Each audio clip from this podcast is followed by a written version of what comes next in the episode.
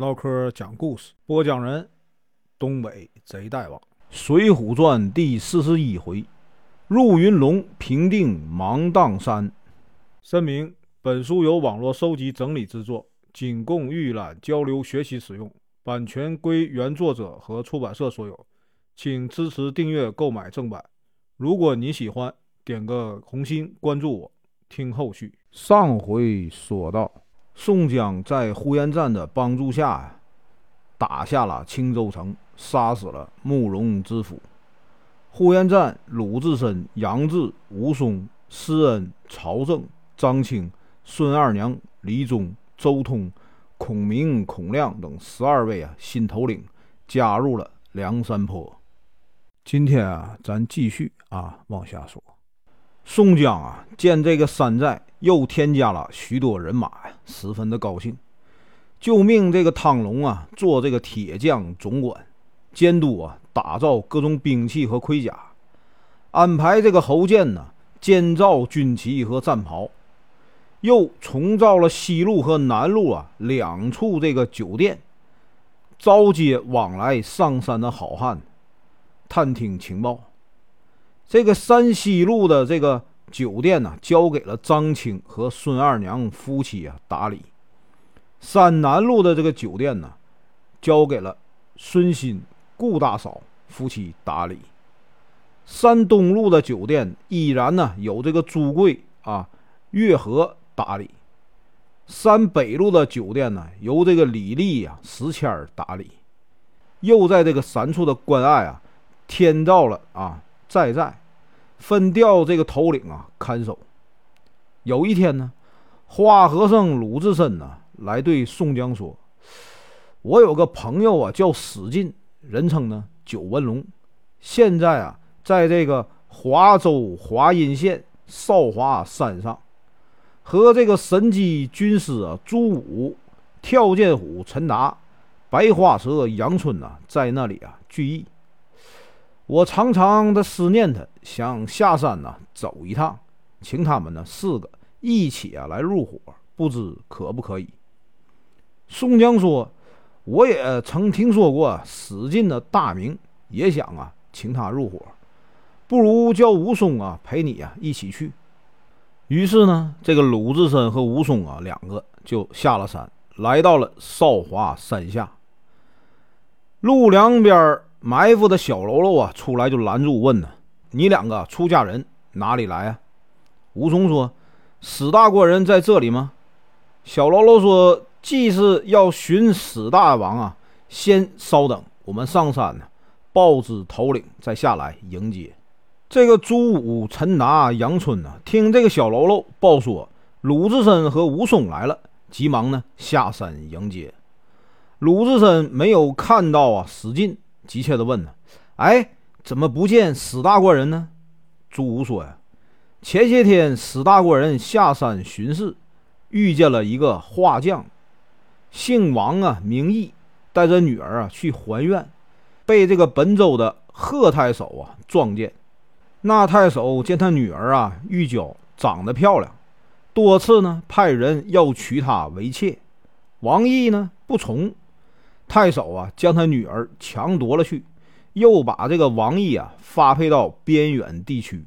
王毅啊从这里经过，遇到了史大官人，告诉了这件事儿。史大官人呢，把这个王毅啊救到了山上，将两个官差给杀了，又去啊刺杀贺太守，被人知觉，反被啊抓了，现在呢关在牢里。贺太守啊，又要聚起军马呀，扫荡山寨。我们呢，正进退无路啊，无计可施。鲁智深听说史进被抓呀，不顾众人的劝说，拿着这个禅杖与这个戒刀啊，直奔华州城。朱武呢，立刻派了两个小喽啰啊，跟上去打听消息。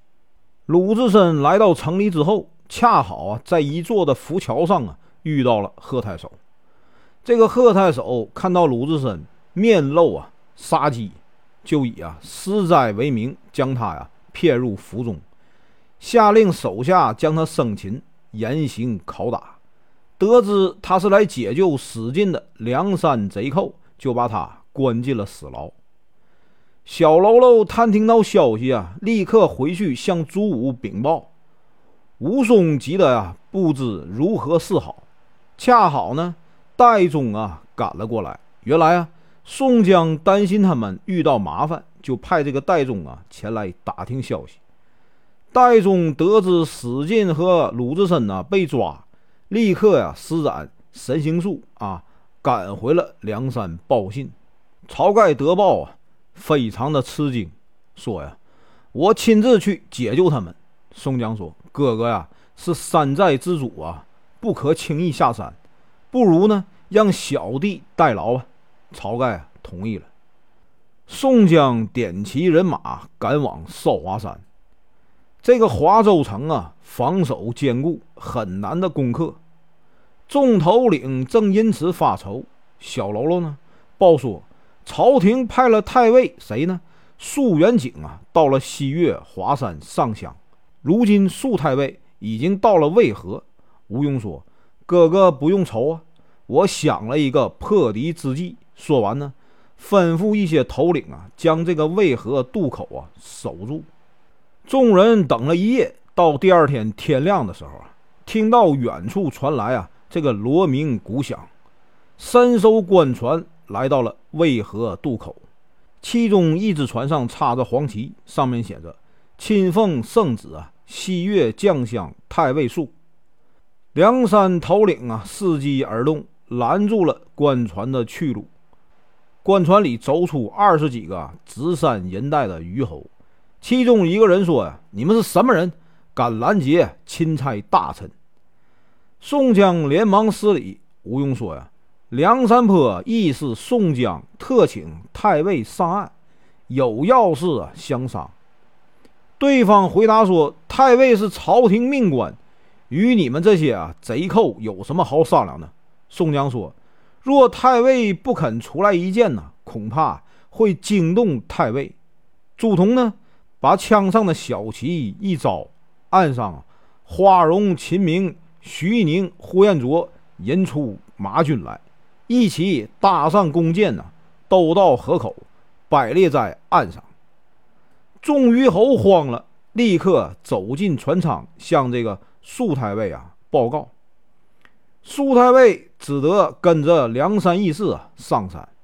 宋江说：“他有两个兄弟啊，被关在这个华州城的大牢里，想借来啊御赐的金铃、吊挂等上香啊器具，装扮成苏太尉啊，救出啊他的两个兄弟。”苏太尉将梁山众人呢。表面很客气，其实呢，不容他拒绝，只好啊点头同意。